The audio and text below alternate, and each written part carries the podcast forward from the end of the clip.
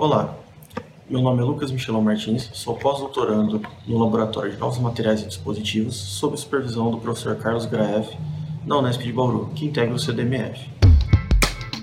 CDMF Pesquisa, um dropcast sobre as pesquisas desenvolvidas no Centro de Desenvolvimento de Materiais Funcionais, na voz dos próprios pesquisadores.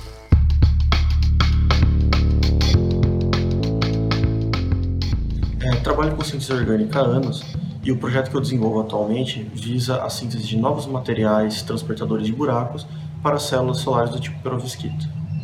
Hoje, um dos maiores desafios para as células solares de perovskita é a substituição do espiro, o transportador de buraco mais utilizado, que é um composto caro que apresenta baixa cristalinidade e pode sofrer degradação no dispositivo. Assim, um grande esforço é despendido na busca de materiais que possuam menor custo e melhores propriedades de transporte de carga e estabilidade. Os nossos materiais são produzidos através do ancoramento de compostos orgânicos no óxido de grafeno reduzido.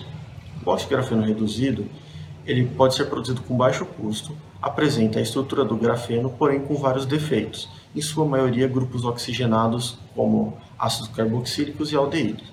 Esses defeitos permitem uma condução de buraco mais eficiente do grafeno comercial, e o ancoramento de compostos orgânicos pode melhorar essa propriedade. Os compostos orgânicos que desenvolvemos são derivados de quinolina inéditos e desenvolvemos uma síntese verde de baixo custo para esses compostos. Eles possuem uma estrutura altamente conjugada, rica em elétrons pi, contendo grupos doadores de elétron, que visam ajustar o band gap do material para obter uma melhor transferência de buracos da perovskita. Essas quinolinas são ancoradas ao óxido de grafeno reduzido, formando estruturas ligadas covalentemente, que apresentam uma interação maior que blendas e outros compósitos que só apresentam interação física entre os componentes.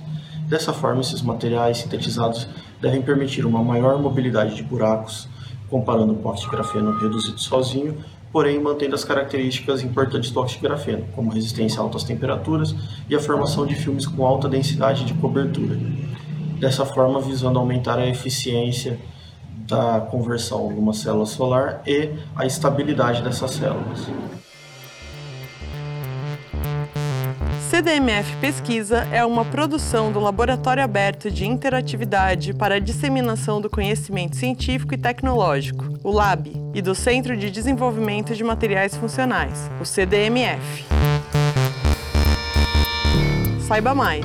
Visite www.cdmf.org.br. Apoio: Fundação de Amparo à Pesquisa do Estado de São Paulo, FAPESP e Conselho Nacional de Desenvolvimento Científico e Tecnológico, CNPq.